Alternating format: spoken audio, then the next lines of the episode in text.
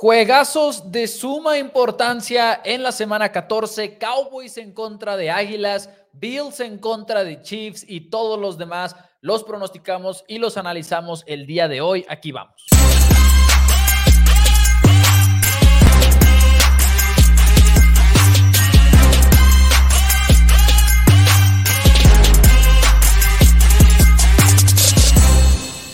Todos, bienvenidos a Four Downs NFL en español. Mi nombre es Mauricio Rodríguez y como todos los días me acompaña mi hermano y coanfitrión Daniel Rodríguez aquí en Four Downs. Normalmente hacemos los pronósticos el día jueves, pero hoy, por si acaso hay un pendiente familiar que tenemos, no sabemos si vamos a poder tener programa el día de mañana o no, así que los vamos a hacer el día de hoy. Miércoles tenemos los seis juegos de la semana, como lo hacemos todas las jornadas y cerramos con los picks extra que son de todos los demás partidos. Dani, muy buenas tardes, ¿cómo estás? Eh, estoy muy contento más de estar aquí una vez más. Obviamente, como dices, un poquito extraño tener los pronósticos el día de hoy. No nos gusta mucho en el sentido en el cual apenas están saliendo los reportes de lesionados oficiales. Todavía cuando nos hacemos el día jueves ya tenemos dos días de la mayoría de los jugadores o igual y no el reporte en sí, pero los reportes de los reporteros, así que no ha sido oficial cuál fue el diagnóstico del equipo, si entrenó de manera limitada, si está cuestionable, etcétera, pero por lo menos ya empiezan los tweets de que este jugador no está en los entrenamientos, este jugador está, pero está haciendo rehabilitación, que está haciendo esto, por lo menos tienes eso,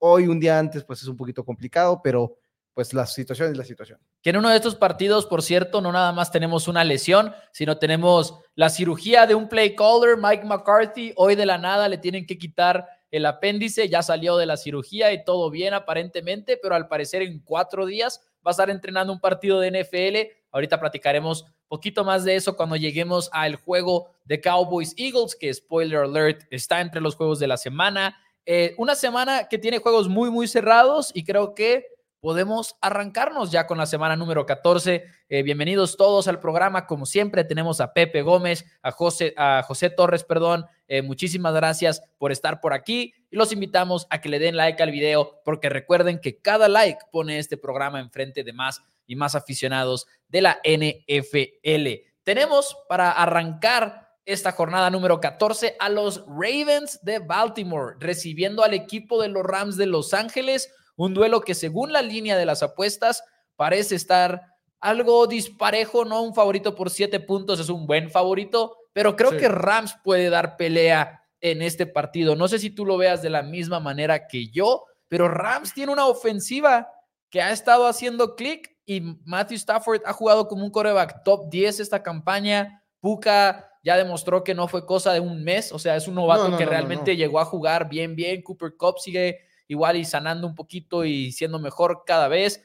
Pero creo que aquí podemos ver un partido que rete a los Ravens, la verdad. Puede retar a los Ravens, va a nacer de si puedes mantener a Matthew Stafford suficientemente limpio. Este, el regreso de Kyron Williams, como este, nota rápidamente a Jonathan Slim, también les dio, lleva dos partidos. El pasado anota touchdown para acabar el encuentro. El anterior fue una simplemente máquina de yardaje. Karen Williams supera las 200 yardas en su primer juego de regreso de la reserva de lesionados y sí ha cambiado el juego terrestre en Los Ángeles, que a la vez ayuda a que Matthew Stafford los cazacabezas tienen que igual y preocuparse un poquito más de no puedes nomás presionar porque quieres presionar a lo loco, sino que te tienes que preocupar de que pueda hacer una jugada de trampa, una carrera de Williams y te puede hacer daño por ese, por ese lado. Ahora, el otro lado de la moneda es que igual y puedes no frenar a los Rams. Sí.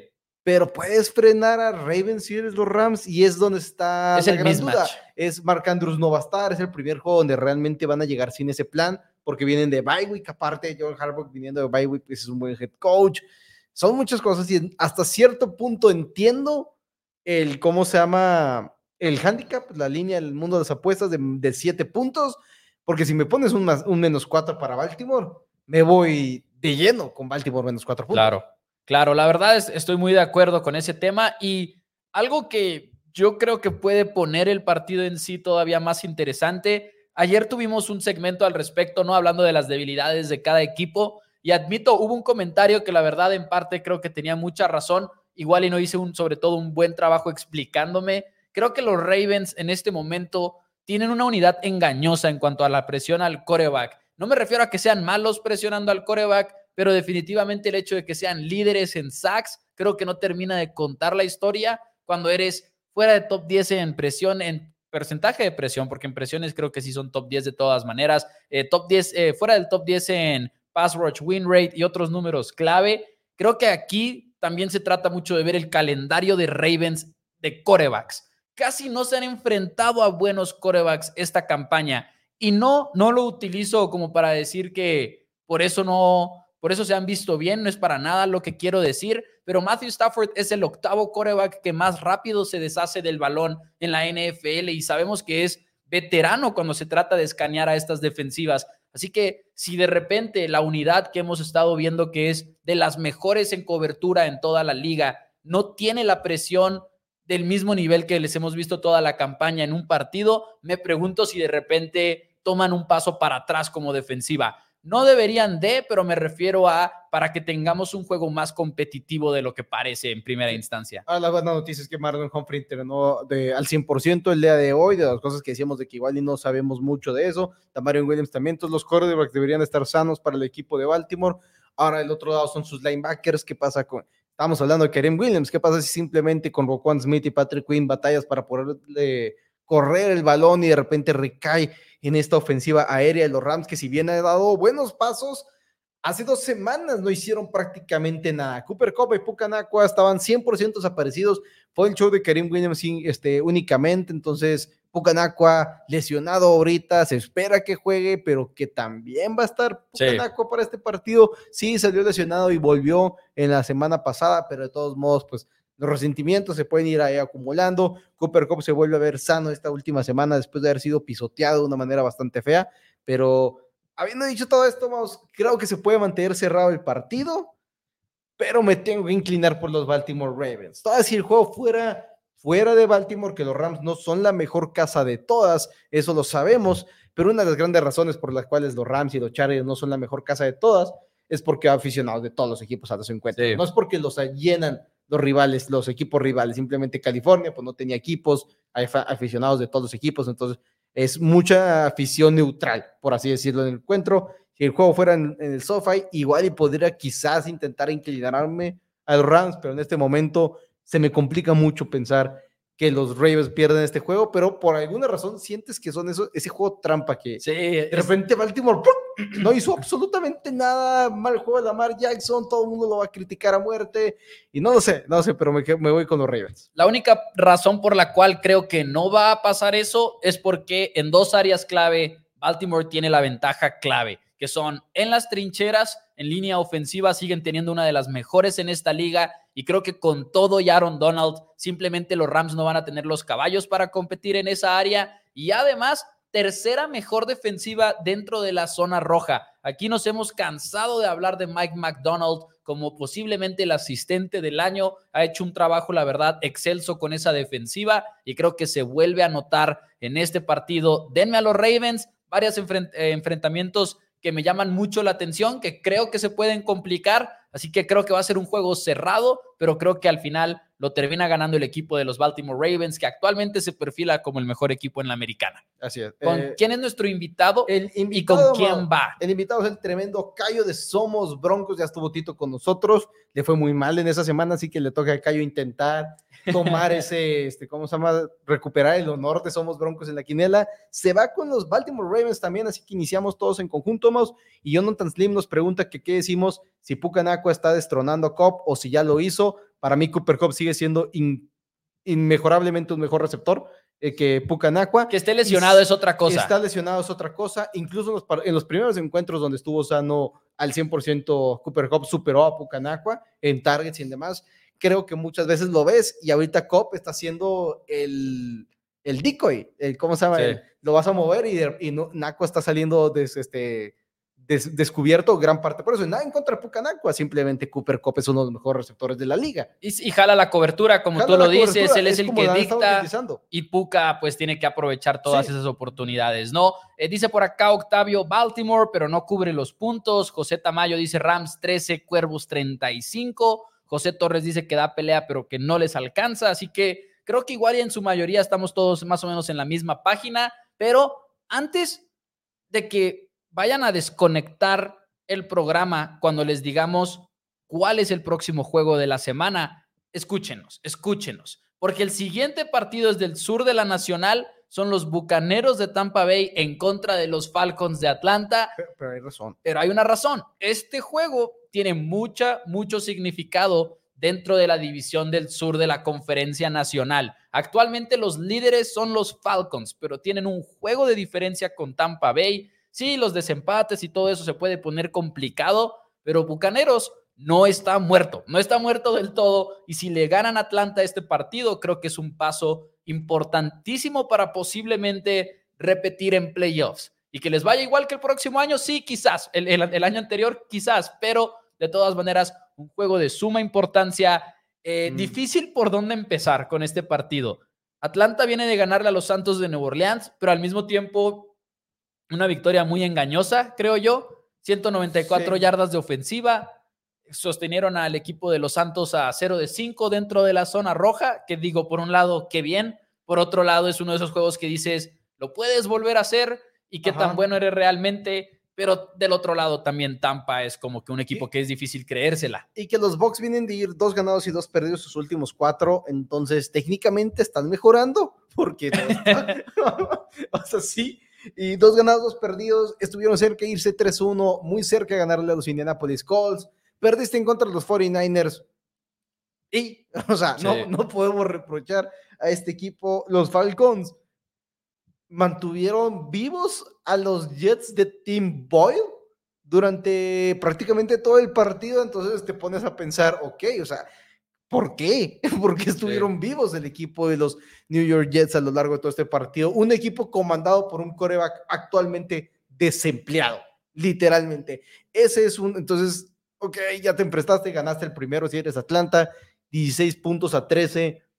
De hecho, quiero hacer un paréntesis porque sus dos victorias más recientes, la de Santos y la de Jets, han sido tan feas que las acabo de combinar. 194 yardas ofensivas fueron en contra de los Jets, fueron más de 400 ahora que lo recuerdo en contra de Santos pero lo de 0 de 5 en la zona roja sí fue contra Santos. Sí fue contra Santos. Pero todos los juegos han tenido algo feo.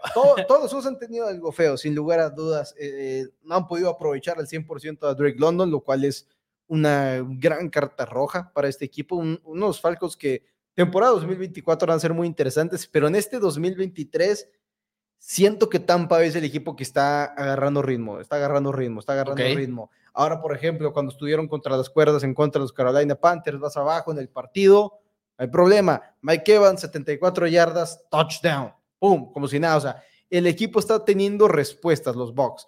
Y sí, igual y batallaron lanzándole el balón a Carolina. Carolina es excelente defensiva en contra del juego aéreo. Horrible en contra del juego terrestre. Chadwell los explotó este, a diestra y siniestra. Y no sé, cada vez me complico más confiar en esta ofensiva de los Falcons. Cada vez la veo más, la veo más y la veo más y digo, nomás no tienen el coreback, no lo tienen. No, no, no tienen al coreback y luego por el otro lado dices, ¿qué tanto va a importar que no tengan al coreback en el siguiente sentido? Han batallado mucho para presionar al coreback, el equipo de los Bucaneros. La semana pasada fue la excepción y le llegaron bastante a Bryce Young. Creo que tuvieron dos capturas en su contra, eh, una buena cantidad de presiones, pero en general vimos a Bucaneros incomodar poquito a, a Young. Si haces eso en contra de Desmond Reader, no hay duda de que las oportunidades van a venir para la defensiva del equipo de Tampa, porque eh, Desmond Reader, de hecho, es de los líderes en pases interceptables, en el sentido negativo, o sea, es de los que más ha lanzado eh, pases interceptables, al menos en porcentaje. Por el otro lado, sí está Shaquille Barrett, que igual ha tenido una buena campaña por lo general. Me parece que está sano rumbo a este partido, espero que lo esté. Y al final de cuentas, un equipo entre dos defensivas que son top 4 en una categoría.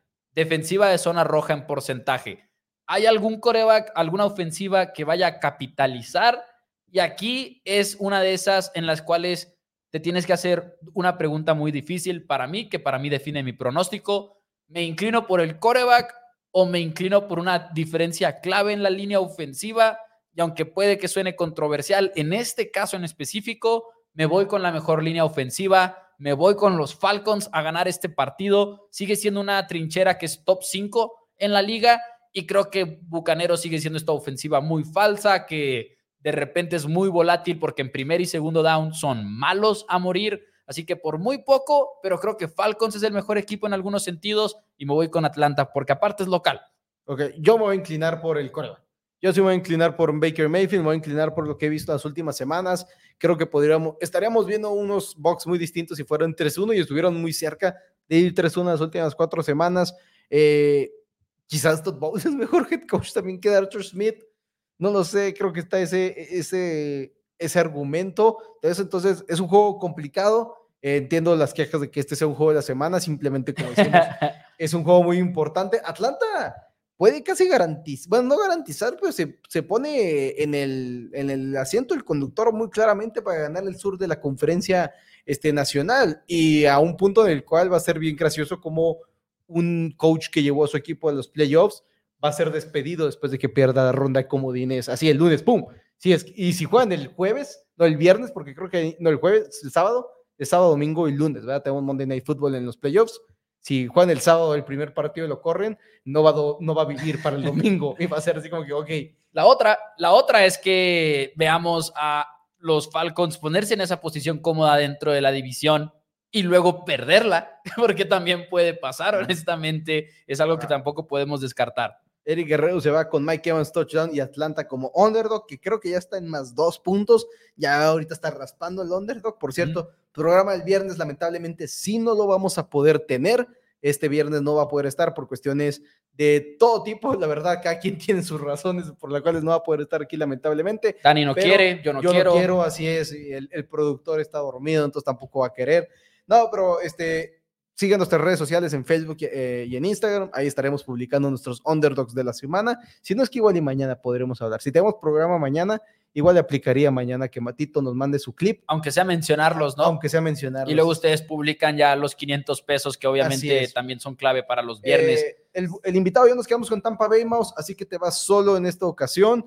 Y ahora sí, nos pasamos a un juego, Mouse, que te, en los casinos te están indicando lo que opinan de este contendiente de la Nacional. Como estábamos hablando ayer, los tres contendientes de la Nacional son bastante claros y después están los otros equipos como lo son los Seattle Seahawks y los Detroit Lions. Seahawks se enfrenta a los San Francisco 49ers, segunda semana consecutiva, próximamente les vienen los Philadelphia Eagles, los tres mejores equipos de la conferencia nacional.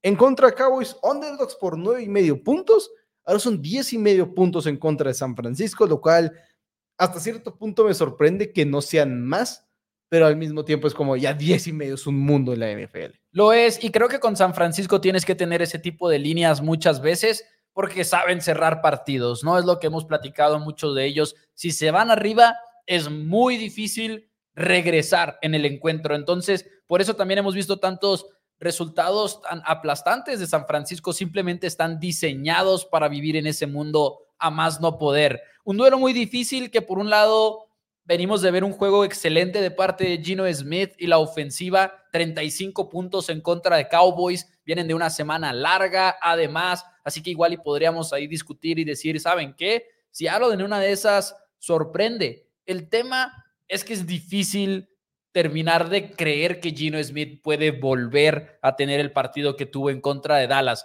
¿Y a qué me refiero específicamente con esto? Gino Smith siempre ha lanzado esos pases de riesgo, ¿eh? O sea, no, no es algo que haya hecho la semana pasada por primera vez en su vida. Ahora se me ocurrió jugar así. Lo hace todas las semanas. El problema es que no tiene la consistencia para hacerlo bien. Si un Joe Allen sale y termina lanzando ese tipo de disparos, confías en él porque es Joe Allen y tiene el gran brazo para hacerlo. Pero si es Gino Smith, sabes que así como te va a poner grandes pases, el de DK Metcalf, que fue en una ruta corta y que se terminó llevando 73 yardas, fue un pase perfecto, o sea, no puede poner el balón mejor en, ese, en esa jugada, pero muchas veces toma la misma decisión en la, en la misma situación, pero el pase termina yendo un poquito más a la derecha y termina siendo una intercepción. Y es el mundo en el que vive Seattle, esa es la ofensiva de los Seahawks, puede o no puede hacer lo mismo que hizo en contra de Cowboys, no ni siquiera porque sea exactamente en contra de Cowboys, pero una semana después hacerlo igual, eso es lo difícil, creo yo. Y me gustaría tener el botón eh, porque acabamos de ver este partido hace dos semanas. Lo vimos en Thanksgiving. El equipo de los 49ers gana 31-13 y fue mayor paliza de lo que el marcador te indica, literalmente. Qué triste situación, pero es la verdad. 31-13, incluyendo un pick six de parte del equipo de los Seattle Seahawks ofensivamente estuvieron muertos en contra de esta defensiva. Sí, la línea ofensiva está más cómoda, está ya el regreso su tackle izquierdo, te cambia la dinámica esta línea ofensiva, así como le cambió la dinámica a recuperar a Trent Williams al equipo de los San Francisco 49ers, pero simple y sencillamente creo que estamos viendo dos monstruos muy distintos. Los Seahawks sí vienen del mejor partido que han tenido en la temporada probablemente, Aún así vas uno ganado en cuatro partidos en tus últimos cinco. Has perdido tres de manera en fila y tampoco se te has enfrentado a los rivales más eh, este, tremendos de todos. Sí, San Francisco y Cabo están ahí, también están los Rams y están los Ravens, que ok, son equipos buenos todos, pero te han puesto unas arrastradas. Dallas no, Dallas no. fue una arrastrada, fue el juego de la temporada. San Francisco te gana por este 31 a 13 con un pick 6-2, el equipo de los Rams apenas y, lo pierdas contra 17 a 16, los Ravens 37 a 3, o sea, si te has enfrentado a equipos muy buenos, pero no has estado cerca de ganarle a esos equipos, simplemente te han arrasado. Cowboys, igual fue un juego muy cerrado, pero así te puede pasar partidos donde todo le salió bien a Gino Smith. Claro. va a haber de esos juegos para en todo el tiempo, pero incluso eso no fue suficiente para ellos. Me tengo que inclinar con 49, creo que ahorita son el mejor equipo entre estos dos por un amplio, amplio margen. Y es un juego de vida o muerte para Seattle. Podrían salir de la postemporada. Algo que tenía, que no tenía, eh, perdón, Seattle en contra de 49ers en ese primer encuentro y en la mayoría de la temporada, que ahora sí tienen, es Abraham Lucas en la posición de tackle derecho.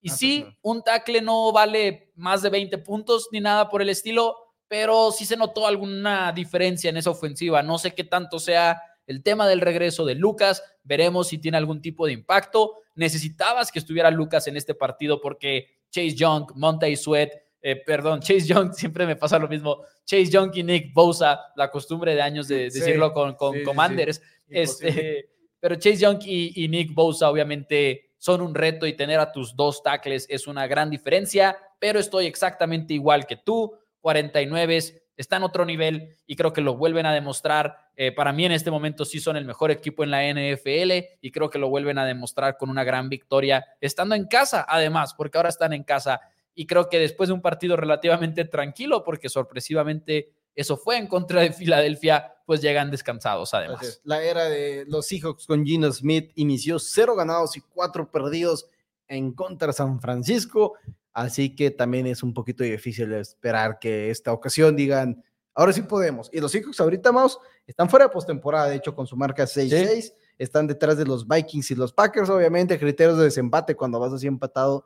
Todo puede cambiar en cualquier momento, pero esta derrota los podría emparejar con equipos como los Saints, como los Bucks, como varios otros equipos que, que simplemente no están bien. El invitado Maus se queda con, ah, se queda con, San Francisco. Ahí está, gracias a Cayo que se va con, con los 49ers. Y el siguiente partido tiene una vibra diferente este año, pero creo que a mí me sigue emocionando al mismo nivel. Son los Bills de Buffalo con Josh Allen en contra de los Chiefs de Kansas City con Patrick Mahomes. Dos equipos que se han enfrentado en la postemporada en duelos sobre todo aquel de los 13 segundos en temporada regular. Muchos de sus partidos han estado igual de buenos, la verdad, y ahora se vuelven a enfrentar, pero ahora todo el mundo tiene dudas acerca de ellos, ¿no? Los Bills se van a recuperar, por cierto, los Bills que hablando de Seattle estando fuera de playoffs, también estarían fuera de postemporada si el juego se jugara, si los playoffs se jugaran hoy. Y del otro lado, Chiefs Vivimos en este mundo con los Chiefs de que es Patrick Mahomes y es Kansas City y van a solucionar y van a solucionar y van a solucionar y hoy es 6 de diciembre si están viendo el programa en vivo y, no, sabemos si se va a solucionar. Y creo que volteas a ver a Travis Kelsey, que creo que esto igual y no lo hemos hablado mucho. Hemos hablado de que los equipos quitan a Kelsey y todo bien, pero en sí Kelsey, Kelsey, Kelsey no se ve muy bien en este momento no se ve, no se ve élite, más bien. Exacto. Se sigue viendo muy bien, pero no se ve élite. Inició muy bien la temporada, han sido varios golpes el día, este, año ha salido lesionado de varios lados.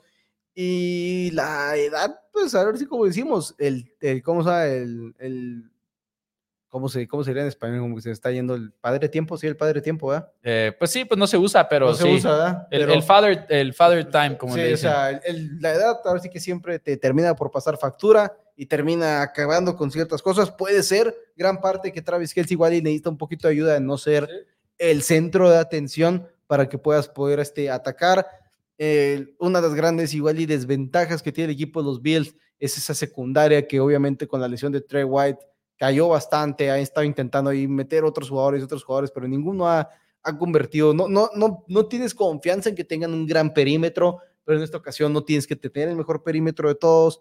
Los Bills están 2-0 en el Arrowhead en las últimas dos veces que se han enfrentado ahí en temporada regular. En temporada regular, en playoffs ha sido otra historia, pero las últimas dos veces que Bills ha llegado ahí ha sido una, un resultado distinto. Los Bills vienen de semana de descanso. Eso es clave. Un bye week, eso es importante para enfrentarte a un Andy Reid. Sabes que es un juego exageradamente clave en tu. O sea, si lo pierdes, con, porque a diferencia de los hijos que están fuera de postemporada ahorita, están fuera de postemporada, pero tienen el mismo récord que el segundo comodín. El equipo de los Bills tiene a cuatro equipos por encima de él en los comodines que tiene una victoria ya más que ellos. Ahora o nunca. sí, ahora o nunca. Una derrota sí podríamos tener a los Bills fuera de la postemporada y por eso pagan también en el mundo las apuestas para ganar la conferencia. Puede o no puede que les haya apostado yo el día de hoy para ganar la conferencia en más 1800. ¿A los, ¿A los Bills? Dime que no hay valor en más 1800. ¿A los Bills? A los Bills. Bueno, entonces ya sabemos con quién vas en este partido. Creo que está más que eh, claro. puede estar más que claro. Josh Allen Josh Allen, y esto creo que es algo que ha pasado muy desapercibido esta temporada, porque todos quieren hablar de las intercepciones, todos quieren hablar de que Buffalo está perdiendo. Josh Allen, igual y nunca va a ganar el MVP en esta conversación, porque al final de cuentas tiene que ganar, porque es lo que hemos aprendido de este premio. Pero Josh Allen está jugando a un nivel MVP sigue siendo de los líderes en todo tipo de métricas tradicionales y avanzadas, sigue poniendo unos pases de primer nivel y yo lo he dicho varias veces, ese partido que tuvo en contra de Filadelfia realmente fue un juego estelar que a muchos se les va a olvidar porque terminaron perdiendo en overtime. Creo que no es del todo justo que se nos olvide porque, repito, en ese clima, en esa lluvia, la manera en la que estaba jugando, escapando de presión y lanzando como si el día estuviera soleado y a 30 grados centígrados. Honestamente es que Joe Allen se ha visto en otro nivel.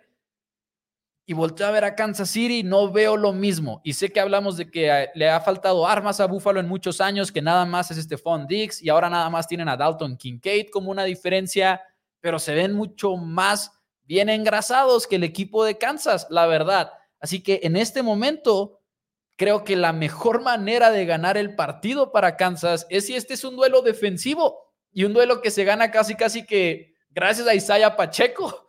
Creo que, creo que es, la, es lo que quiere Kansas, un juego un poquito más defensivo en esta ocasión y que tienen varias bajas en la línea, en la defensiva. Vamos, obviamente ya sabemos de la baja de su linebacker Nick Bolton, que se le...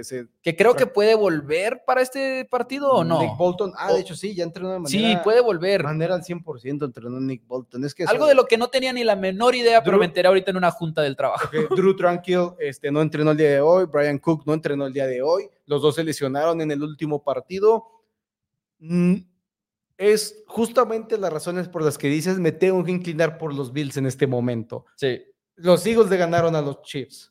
Los Lions le ganaron a los Chiefs. Ahora le ganaron los Packers a los Chiefs, le ganaron los Broncos a los Chiefs. Y los equipos que le han ganado a Kansas City son equipos que vienen en mejores momentos que su rival, que, que ellos mismos.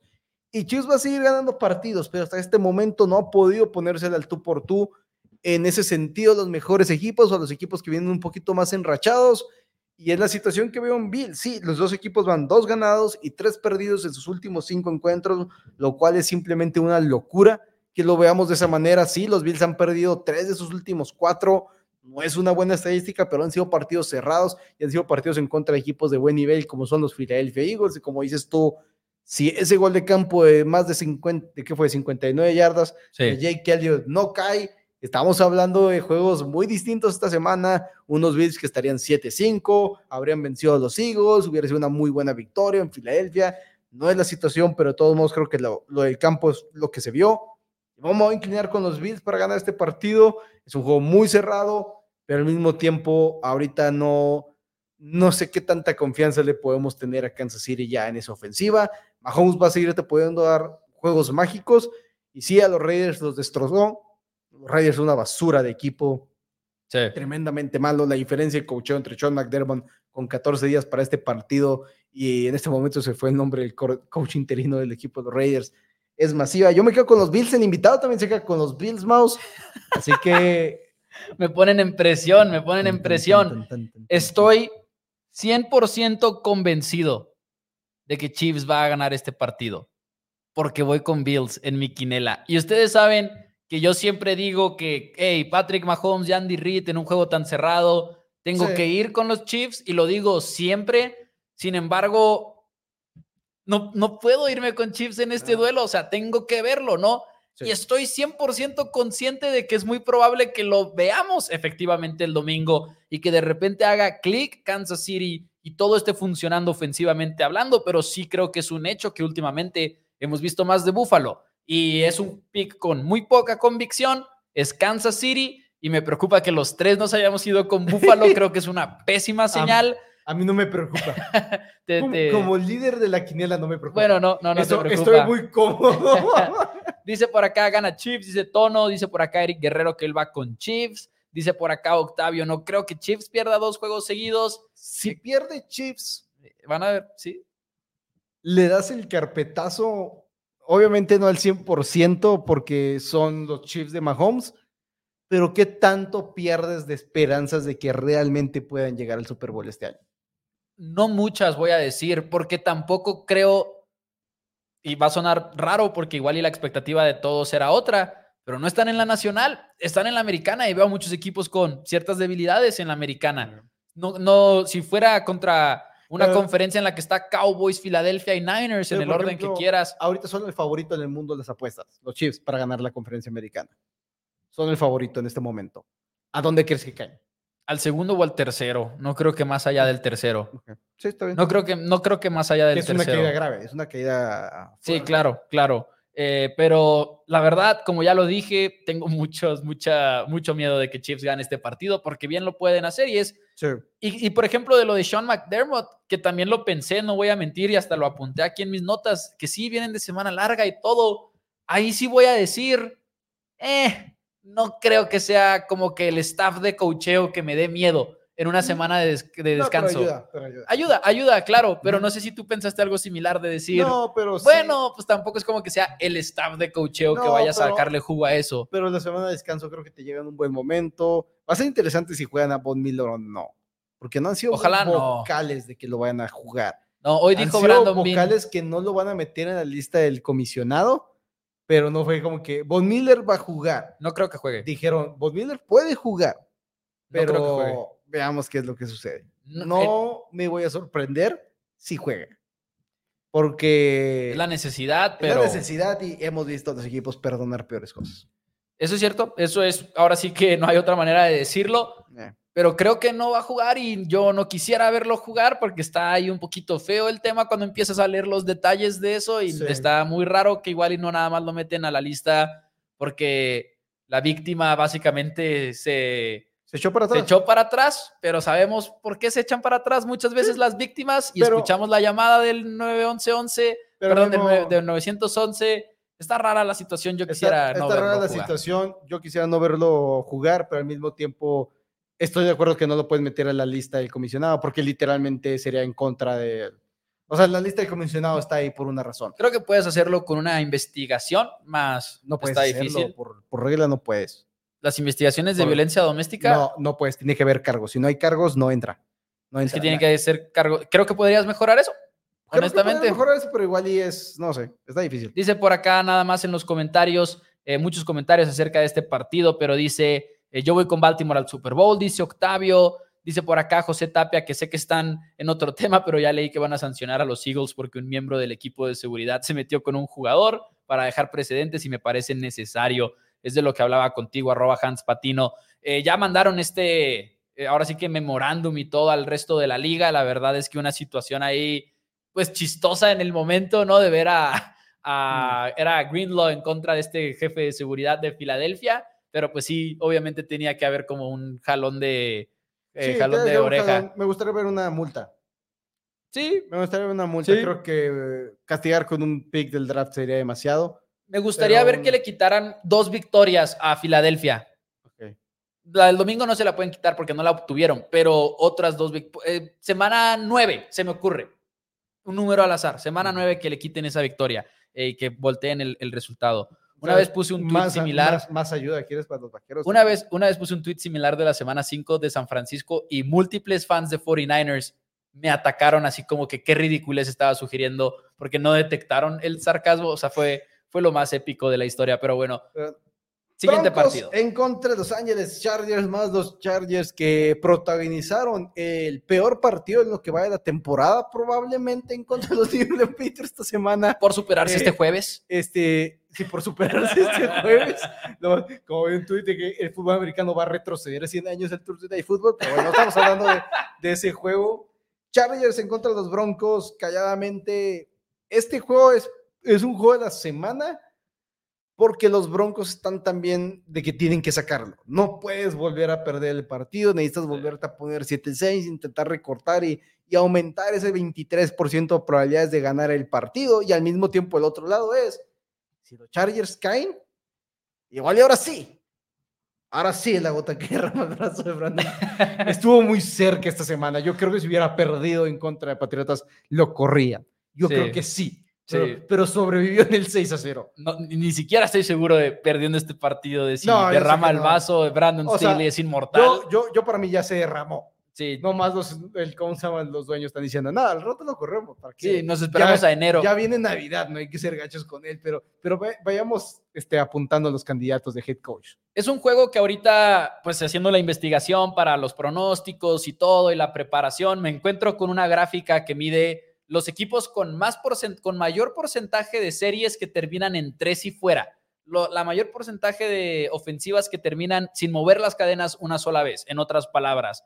Y si para, sin mucha sorpresa, la verdad, descubrí que Broncos es el número dos en esa categoría. El único equipo con menos primeras y dieces en esa serie son los Giants, que han tenido a Tommy DeVito por gran parte de la temporada ya, y a Tyro Taylor, y a Daniel Jones, etcétera. Pero sigo ahí un poquito más equipos, un poquito más de equipos, y resulta que los mismos Chargers están dentro más o menos como del top 10 en esa categoría. La ofensiva de Los Ángeles se ha caído por completo. Y si es por la línea ofensiva o si es por la falta de armas o si es por Kellen Moore en la posi- posición de coordinador ofensivo, no me queda claro porque creo que es un poquito de todo. Lo que sí es que tú ves los últimos partidos que ha tenido el equipo de Los Ángeles y qué bueno que ya va a regresar Joshua Palmer, por cierto. No sé si va a regresar a tiempo Ya- para el ya- partido, Ya por lo menos se está entrenando. pero la ofensiva ha sido Keenan Allen y Keenan Allen y Keenan Allen. Pues y yo no veo nada más en esa ofensiva. Eckler era una decepción, el juego terrestre está, está muerto. Parecía que igual y con el regreso de Eckler iba a mejorar ese juego terrestre. Y qué sorpresa que, que no importa mucho quién sea el corredor detrás de la línea ofensiva. Sí. Que está corriendo igual a Austin Eckler que cualquier otro corredor que estuvo ahí, Joshua Kelly. o el ¿Por qué será? ¿Por qué será? Igual y porque los corredores son eh, ahí medio, medio importantes, pero realmente no hay que pagarles mucho. Eh, se ha caído, como dices, Justin Herbert está jugando perfecto, está lanzando unos pases muy, muy buenos. Ahora, la semana pasada, igual y fue un mal partido para el equipo de los Chargers, de todos modos, cero sacks permitidos, pero y, y la defensiva de los Pats ha sido una defensiva que igual no ha sido tan dominante como fue el inicio de la temporada, pero ha sido buena, entonces tampoco puede ese, re- reprochar mucho eso. Es extraño sentarnos aquí y estar hablando de un partido donde hay una defensiva que este mismo año permitió 70 puntos y decir, los Broncos tienen sin lugar a dudas la mejor defensiva del partido. Eso es como que, ok, eres los Chargers. Y al equipo que le metieron 70 dice, no le ganas en defensiva, No. menos sin Joey Bosa, quien están a reserva adicionados. Seguramente ya no va a volver a esta temporada porque no va a tener sentido que vuelva. Si acaso llega a poder por salud, ¿Para qué lo traes a jugar dos semanas más, tres semanas más en una temporada que ya se fue al olvido? Realmente tienes que cuidarlo y ver qué show. Los Broncos perdieron, sí. Perdiste entregando muchas veces el balón, un partido que hasta la última posesión estabas vivo para ganar el partido. Yo no entiendo el handicap de Broncos más tres, simple, sencillamente. plano? No lo entiendo. Para mí, Broncos ahorita está jugando por mucho con el mejor equipo. Así que me voy a quedar con los Denver Broncos, Mouse. En serio, el hecho que los Chargers estuvieron a nada, o bueno, ni siquiera a nada, pero estuvieron cerca de perder en contra de los New England Patriots, habla muy fuertemente en contra de este equipo. Creo que Joshua Palmer, si vuelve, va a ayudar. Tampoco es Mike Williams, No. tampoco es Keenan Allen, o sea, es, ok, sí, tienes un arma más, igual y no va a haber los drops que está teniendo Quentin Johnson una y otra y otra y otra y otra y otra vez. Quentin Johnson se está convirtiendo en el Nikhil Harry de este, de este draft. Me quedo con los Broncos para ganar el partido, Mouse, y para sorpresa de absolutamente nadie, el invitado Cayo de Somos Broncos. Se va con los Broncos. pero, pero es justo, es justo. Es justo. Sí, no, la verdad Sí, es que es un juego sí, sí, sí. extremadamente difícil. Yo volteé a ver este partido y creo que es una gran oportunidad para Kellen Moore y compañía de mostrar algo, porque Keenan Allen, ya lo dije ahorita, es la única ofensiva que tiene este equipo. Y del otro lado está Patrick Sortain. Y si Broncos decide, ¿sabes qué? Patrick Sortain va encima de, de Keenan Allen en este partido, te pueden quitar esa única arma que tienes aparentemente en este momento en Los Ángeles. De plano, creo que la ofensiva de Broncos es muy volátil porque o son checkdowns o son bombazos a Cortland Sutton. Y yo sé que Chargers va muy mal, pero por lo menos en otros puntos de la campaña los hemos visto mover un poquito mejor el balón. Voy con Los Ángeles a ganar uh. este partido con mucha incomodidad, obviamente, porque quien tiene confianza al apostar Chargers, pero voy con Los Ángeles jugando en casa. La ventaja del SoFi Stadium, no te creas, pero. Pero la ventaja de no ir al. de no ir al Mile High, claro, claro. Eh, no me importa cómo se llame actualmente, es el Mile High. Sí, es cierto. Voy con Chargers a ganar el... el... Arrowhead tampoco se llama Arrowhead, ¿verdad? Arrowhead. El Arrowhead se llama Arrowhead, pero es Arrowhead Stadium y es el, Gaija, creo que se llama Gaija, una cosa así. Gaija Field at Arrowhead Stadium. O sea, les alcanzó para patrocinar el campo, no para patrocinar el estadio en el cual se encuentra el campo. Y un excelente patrocinio que nunca escuchas. No, no, no, no, exacto. Eso, es algo que a mí me sorprendió mucho. Dije yo, ¿en serio? Está bien. Que entiendo que Arrowhead no quiera cambiar su nombre por ser tan icónico, pero al mismo tiempo es como que, pues probablemente no les pagan tanto por ese patrocinio. Ah, no, no, sí. La verdad. Y, va a haber, puede siempre haber alguien que pueda llegar y pagarles lo que piden, pero es difícil. Habiendo dicho eso, eh, quiero decir también uno de los puntos que se me quedaron aquí pendientes. En la segunda mitad en específico, la ofensiva de Denver se va para abajo. Y eso quizás es una de esas cosas que te siguen preocupando un poquito de Sean Payton. Sí, llegas muy bien con las primeras 15 y mueves el balón en, los, en la primera mitad y todo eso, pero a partir de ahí se les ha complicado mucho generar ofensiva. Así que denme a los Chargers a ganar este partido. Sí, entiendo eso, pero no puedo confiar en la defensiva yo de los Chargers en este momento y en el equipo en general creo que... Más que justo. Si, hubieran perdido esta semana, hubiera, se hubiera acercado este equipo de los Chargers a de repente estar cerca de tirar por Marvin Harrison Jr. Hubiera sido increíble. Me encantaría ver a Marvin Harrison Jr. empezar desde su primera temporada con un equipo con coreback. Así que, ok, desde el primer juego tengo un coreback decente, ni siquiera uno de los mejores, y si fuera Justin Herbert hubiera sido increíble, pero ganaron el juego, así que ya no puede ser ese. Vamos, llegamos al partido. Uf, uf, uf, uf. Al partido que va a engañar el lunes a los aficionados de Dallas el sentirse como líderes divisionales en un momento dado de ganar el partido.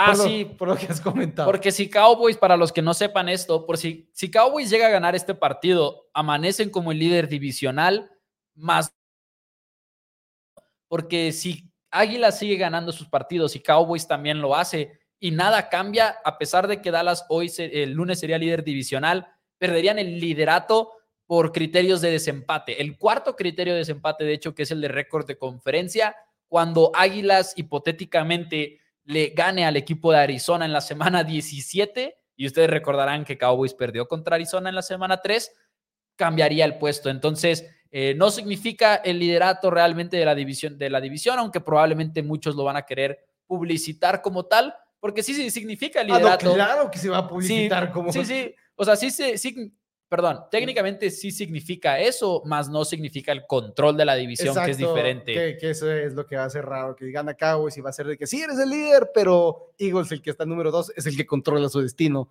Tú Dallas todavía no. Pero también como está publicitado este partido, es dos de los tres candidatos principales al MVP en la posición de coreback, Dak Prescott en contra de Jalen Hurts. Se va a publicitar mucho que en la semana 9 vimos un partidazo entre estos dos equipos que se definió por pulgadas, sí, 27 o 28, 28-3, el 28-23 el marcador final, pero los que vieron el partido saben de Luke Schoonmaker quedándose en la media yarda, saben de eh, los Cowboys haciendo ese empujón al final que no terminan de llegar, saben de los sacks de Hassan Reddick en contra de Terrence Steele y Dak Prescott, partidazo de primer nivel y hoy se enfrentan, de, el domingo se enfrentan de nuevo, ahora es domingo por la noche, Philly viene de perder, Dallas viene de sufrir mucho contra Seattle, de ganar, pero de sufrir mucho al final de cuentas y ambos vienen a cierto nivel desesperados por una victoria, porque Águilas no está peleando la división, pero sí está intentando, o sea, bueno, para empezar, no quieren perder control de la división, pero además Quieres retener el sembrado número uno. Y no solamente eso, el sembrado número uno lo quieres retener. Si lo pierdes, aparte ahora, ahorita Eagles, si gana este encuentro, se encamina a poder descansar titulares en la semana número 18, probablemente en contra de los Giants. Del otro lado, si pierdes el partido, ahora tienes que jugar todo y de todos modos, igual y no te alcanza para ser campeón división, digo, para ser el sembrado número uno y San Francisco está enfrente de Timaus. Recordamos 20 castigos, 10 para cada bando en el primer encuentro. Fue algo espectacularmente feo. Eagles se va 9 de 16 entre tercera y cuarta oportunidad. Los Cowboys se van 9 de 20, entonces incluso vimos mucha efectividad en la cuarta oportunidad. Los Eagles, Dallas Goodert entrenando al 100% el día de hoy, estará de regreso a ver si le vuelve a romper el brazo el cornerback ese, este, ¿cómo se llama? Sucio de los Cowboys, que no sé por qué. Creo que fue Jordan Lewis. No sé por qué lo criticaron por esa tacleada de que cerdo, así como que pues, está tacleándolo. sí, hace ya. ¿Fue el año pasado o fue el año.? Fue, en el primer partido, le rompió, le rompió el brazo esta semana. Ah, es que fue. ¿Quién fue el otro que también lo culparon al de Dallas? Creo que fue Devonta Smith o algo por el estilo. No me acuerdo que pisó el, el talón de ah, otro. No, sí, sí, te acuerdas de esa? es cierto. No, no, así son los aficionados muchas veces eh, pero son dos equipos que yo creo que vienen a querer hacer diferentes cosas, la verdad. Eh, Filadelfia quiere correr, no porque sea la defensiva de Cowboys, Filadelfia quiere correr porque es lo que quiere hacer. ese es el estilo de ofensiva del equipo de las Águilas. Y que se ha reportado como que había estado lesionado de Andrew Swift, porque hoy el día de hoy se reporta que no está en el reporte. O sea, el reporte fue, ya está perfecto de Andrew Swift, de que ya ni siquiera tenemos que meter en el reporte de lesionados. Ya me llama mucho la atención si vamos a ver ese Swift del inicio de Después de la segunda, primera semana que no lo utilizaron, la segunda semana lo empezaron a utilizar y explotó de Under Swift. Me llama la atención si vamos a empezar a ver más de él en el campo. Philly viene a querer correr. Cowboys es un equipo que ha sufrido con la corrida. De hecho, es la defensiva número 31 en porcentaje de jugadas exitosas. Tuvo algo de éxito en contra de Águilas en la semana 9 en primer down y en segundo down. El problema es que es un éxito muy relativo porque si tú permites un tercera y dos en contra de Filadelfia, en pocas palabras estás permitiendo el primero y diez también, porque viene el touch push, vienen todas esas jugadas de corto yardaje que ya sabe muy bien Águilas. Eh, de hecho, los vimos hacer el touch push incluso dentro de su territorio en cuarta oportunidad, uno de los momentos clave del partido pasado, pero Cowboys viene con otra mentalidad, o debería de venir con otra mentalidad. Cowboys debe de llegar a este partido, que es algo más o menos que hicieron en la semana 9, y decir, quiero lanzar el balón lo más que se pueda lanzar el balón, porque creo que ha quedado claro que esa es la debilidad de Filadelfia, es su defensiva secundaria. Y sí, les faltan los linebackers y sabemos que ayer, en la semana pasada, tuvieron a un titular en contra de Niners, cortaron al titular y Chuck Leonard probablemente va a ser titular este domingo. Así de mal está la situación para Filadelfia en esa posición. Los linebackers Leighton Vanderich me decían en Twitter, pero bueno, damas y caballeros, Creo que a pesar de esos huecos en la zona media, Cowboys debe de querer todavía atacar a los cornerbacks de Filadelfia y tuvieron mucho éxito en esa área en la semana 9 también. Algo que para mí es clave en este duelo es que Cowboys cambió su ofensiva en su semana de descanso, es algo de lo que no nos hemos cansado de hablar. Cuando jugaron contra Filadelfia en la semana 9, llevaban dos juegos en esa nueva mentalidad. Este va a ser su séptimo juego en esa mentalidad. Dak está jugando a nivel MVP, CD Lamb está en otro nivel de conexión con su coreback. Estamos viendo a Jake Ferguson convertirse en una ala cerrada que se convierte poco a poco en una amenaza. Brandon Cooks ya está involucrado. Ese juego de Filadelfia fue el juego que tuvo a todos los fans de Cowboys quejándose de que Cooks no le lanzaban. A partir de ahí, no ha tenido un juego sin 40 yardas, ha anotado tres touchdowns en cuatro, en cuatro semanas. Así que Cowboys llega poquito mejor pulido en, en ofensiva y Filadelfia viene un poquito más golpeado en defensiva, creo yo. Así que creo que eso es uno de los factores más clave de este partido. Eh, sin lugar a dudas, uno de los factores más claves del partido. Es un juego que yo sé que los Cowboys y los jugadores van a decir, es un juego más, es un juego más, es un juego más, pero creo que es un juego que mentalmente para los Cowboys va a significar mucho. No puedes volver a perder. No te puedes poner cero ganados y tres perdidos en contra de los Eagles y los 49ers en la temporada. Mentalmente los jugadores les afecta. Van a decir en las conferencias de prensa, claro que no, claro que no. Son humanos, son humanos y te va a afectar mentalmente. Vas a estar pensando, otra vez perdimos, otra vez perdimos. Entonces, la importancia de este juego es muy, muy drástica. El hecho de tener también cuatro días extras de descanso es una buena ventaja para el equipo de los Cowboys en esta situación jugaste el jueves, ahora te toca jugar hasta este, ¿cómo se llama? Hasta el domingo por la noche, entonces te, te ayuda eso, mientras que el equipo de San Francisco, de, de, Eagles, viene de perder en contra de San Francisco una paliza, también van a tener que buscar recuperarse de eso. Eso es más complicado la semana. Lo tiene que ser, lo tiene que ser porque ya vimos a Águilas vencer a Cowboys, no lo vimos de manera convincente, o sea, no fue un marcador no, eh, dominante no, no. ni nada por el estilo, de hecho puedes hacer la, la, discusión de que muchas cosas le salieron, uh, o sea, tuvo mucha fortuna en ese sentido Filadelfia, no, no de que ganaron por suerte, pero tú sabes, ¿no? De lo que hablamos luego sí. de, pues, lo, el arbitraje en los momentos, Schoonmaker quedándose a media yarda, etcétera. Eh, dice por acá Pipiri Pau, el equipo más querido pero más odiado. Dice con un super chat, dice Salvador Vargas también nos manda un super chat que dice y el super chat de hecho dice entonces ahí lo tienen, les tengo todos los efectos de sonido el, no aquí, no el día de hoy. Eh, pero sí, Cowboys creo que llega a ganar este partido, es mi pronóstico para esta semana. En la pretemporada dije que se iban a dividir victorias, cada quien iba a ganar en su casa. En la semana 9 me fui con Filadelfia, gana Filadelfia, creo que ahora toca optar por Cowboys, no nada más por la localía, sino porque sí creo que ahorita viene un poquito más a la alza el juego aéreo de Dallas y estoy muy preocupado por la defensiva de, de Filadelfia. Al mismo tiempo, me da miedo, obviamente, Águilas, como a todos les da miedo, enfrentar a esa línea ofensiva, que Jalen Hurts puede extender jugadas, que la secundaria va a tener que traer lo mejor de sí misma en este partido. Eh, Nick Bosa dijo hoy hablando con reporteros de San Francisco que ojalá que Dallas vea el video, como que haciendo alusión a de que lo que hicieron funcionó muy bien en contra de Philly. Veremos si sí terminan adoptando algo, porque la verdad no estoy seguro. Eh, Dan Quinn está muy aferrado a veces a, hacer las cosas a su manera y no quizás irse muy lejos de lo que normalmente hace, que es cover 1, que es cover 3, todo ese tipo de cosas. Pero creo que Cowboys gana este partido en casa. Estuvieron muy cerca de ganar en Filadelfia. Creo que en esta ocasión sí terminan el trabajo en contra de Águilas jugando en su propia casa. Y Mike McCarthy debería de estar en el partido con todo y que lo operaron del apéndice el día de hoy. Sí, probablemente igual puede ser el caso que esté en la, en la, caja, que esté arriba por el hecho de que no esté parado tanto tiempo en el campo. ¿No sabes? ¿Estás pensando con quién irte? Realmente estoy muy, muy indeciso. Dice, dicen en los comentarios, por muy, si quieres que te soplen. Muy indeciso. Dice Luis Antonio que Dallas gana por 10 puntos. Dice Tono que ganan los Cowboys. Dice por acá José que ya nadie odia a los Cowboys por los pobres resultados. No, no, se odia a los aficionados ahorita de los Cowboys. Eh, igual, igual. Mayo dice Dallas gana por 3 puntos. A los aficionados y a los corebacks, porque, bueno. No, no, sí, sí. O sea, es, es, a los que, es a los que se odia. Pero el equipo en sí, o sea, ya no son equipos que odies, porque odias a los equipos que sí es cierto, que, que están imparables. A, ahorita. Sí los 49ers ahorita son el querubín de todos los aficionados.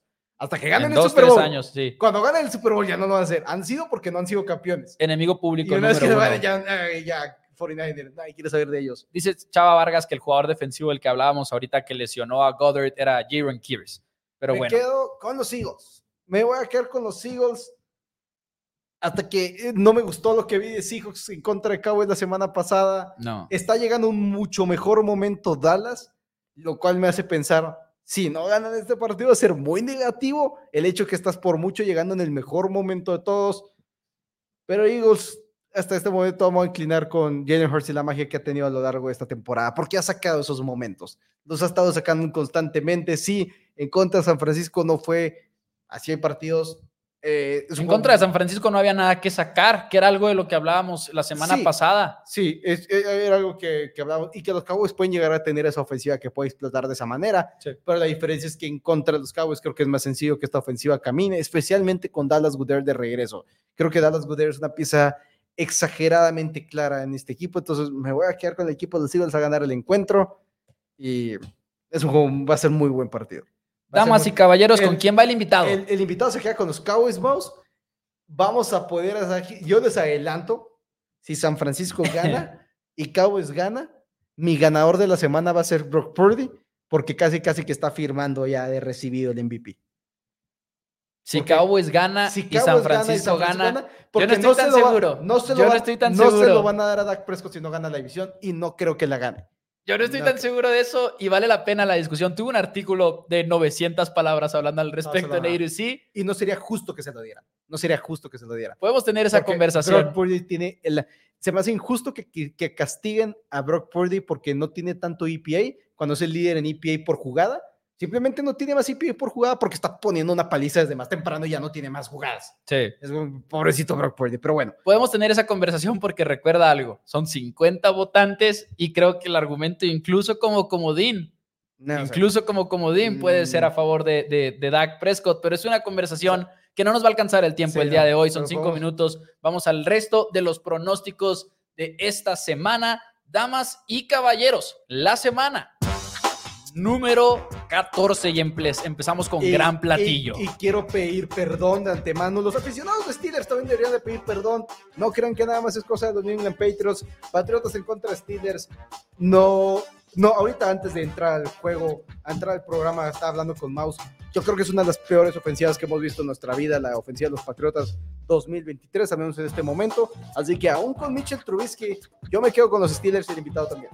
Yo me quedo con los Steelers, muy, muy cerrado. Tenemos a los Santos de Nueva Orleans recibiendo al equipo de las Panteras de Carolina y no, no hubo vida de Carolina después de haber despedido a Frank Reich. No creo que la haya en contra de los Santos de Nueva Orleans, tampoco denme a Nueva Orleans. El invitado y yo también nos quedamos con los Saints, los Indianapolis Colts en contra de los Cincinnati Bengals en otro partido para Jake Browning, la leyenda de los Bengals, pero creo que los Colts están en un momento muy positivo ahorita. Creo que van a poder atacar esa secundaria de los Bengals que ha sido mala en la temporada. Me quedo con Indianapolis porque Browning no puede hacerlo constantemente. El invitado también. Yo también voy con los Colts y nos vamos a Cleveland, donde también faltan corebacks titulares. Eh, por un lado no está Deshaun Watson, Trevor Lawrence igual y regresa y todo, pero no va a ser este fin de semana. Denme al equipo, ay, ay, ay, de los Browns de Cleveland. Tienen la defensiva, pueden correr el balón, creo que tienen la ventaja en las trincheras. Voy con el local. El invitado se queda con los Jaguars. Yo también me quedo con los Cleveland Browns. Después tenemos a los Lions en contra de los Bears. Si te vas más tres en robos de balón y vas ganando el partido cuando quedan dos minutos en contra de los Lions y eres Chicago, no debiste haber perdido ese partido. Creo que no se va a replicar esta situación. Me voy a quedar con los Lions ganando el encuentro. El invitado también. Yo también voy con el equipo de Detroit y sí, regresa Zach Wilson al equipo de los Jets de Nueva York. Va a ser el titular este fin de semana. El problema es que del otro lado está CJ Stroud y compañía. No son el equipo más constante, se puede complicar, pero denme al mejor coreback novato y posiblemente de los mejores en la liga en este momento. El invitado yo también nos quedamos con los Houston Texans. Después vemos a los Vikings en contra de los Raiders. Un equipo que el head coach Kevin O'Connell dijo: Vamos a evaluar la posición de quarterback en la semana de descanso. No ha habido una decisión de si será Joshua Dobbs o alguien más. No importa quién sea, Justin Jefferson estará de regreso y creo que con eso debería ser suficiente para que con las mejores armas ofensivas lleganes a las Vegas Raiders. Me quedo con Vikings y el invitado también. Yo también voy con Minnesota en Nueva York, hablando de corebacks que van a recuperar titularidad. Tyro Taylor no está en esa lista porque Brian Dable dijo que se va a ir con Tommy DeVito todavía. Creo que es una decisión temporal, nada más, y creo que eso empieza con una derrota en contra de los Packers de Green Bay. Jordan Love y compañía continúan con una racha ganadora. Denme a Green Bay. El invitado yo también nos quedamos con los Packers y cerramos con el doble Monday Night Football a la misma hora los dos juegos, así que no voy a interrumpir 800 por downs ahora. Titans en contra de los Miami Dolphins y quiero sinceramente que no hay mucho de qué hablar. Miami Dolphins y por amplio margen, yo me quedo con Miami invitado también. Miami, denme a Miami. Eh, ¿Hay otro partido, dijiste? O... Ah, no, no, no. Ya, Packers. ya, ya. Me Packers- confundí, me no, no, confundí. Packers y, y Y son Giants. doble y- Monday Night. Doble Monday Night Football, pero son a la misma hora, Mouse. Ya, ya, ya. Así sí. que Todavía no, peor. No, le vamos a bajar el rating al Monday Night Football for Downs. Qué bueno por ellos. De hecho, Sí, creo, que, creo que lo movieron. Iba Lo a ser movieron, más sí, temprano y dijeron, flex. Four Downs está haciendo programa a las 5, échenlo para atrás. y Roger. Goodell dijo, ya no va a haber 800 Four Downs en la mañana. Y le dijeron, no, va a ser diario a las 5 de la tarde, como nos pueden ver. Eh, ya lo saben. Por cierto, damas y caballeros, hablando de que es diario a las 5 de la tarde, un asterisco ahí, no necesariamente esta semana, porque el viernes no hay programa y el jueves está pendiente todavía, depende de cosas que van a ser de último momento, la mera verdad. Por eso hicimos los pronósticos el día de hoy. Pero Dani, ya nos vamos. Algo que quieras agregar. No, si no los veo mañana, en serio, una disculpa, pero como dije, aficionados de Steelers también, también pidan perdón, también pidan perdón, Sí. ¿eh? No es cosa de patriotas, es, es de los dos. 30 y medio puntos el over under, Mouse, 30 y medio. El más bajo creo que eran 35 años ya. Ah, O sea, Abrió en 32 y medio y lo están bajando. Increíble. Damas y caballeros, yo lo único que tengo que agregar, si es que acaso no nos volvemos a ver este fin de semana o esta semana, pues el sábado, juego de Army contra Navy, si son fans del fútbol americano colegial o le quieren dar una oportunidad. Army Navy es un juego muy divertido, los dos equipos juegan triple opción, que es una ofensiva muy antigua. A Dani no le gusta, por ejemplo, ver mucho de eso. No creo que es con el juego que convences a los que no les gusta el fútbol americano colegial. Es lo único que discrepo. Es un buen partido, es muy emocional, muy emotivo, pero no es para convencer a la gente. Ok, tuché. Déjame hago otra, otra manera de describirlo. Si son unos malditos enfermos que quieren ver fútbol americano a la vieja escuela, Vean Army Navy este fin de semana. Dos de la tarde, triple opción, damas y caballeros. Nos vemos el día de mañana. Quizás, quizás no. Den like al video y nos vemos. Les vamos a avisar ahí en redes sociales qué es lo que va a pasar. Muchas gracias. Nos vemos más tarde esta semana posiblemente.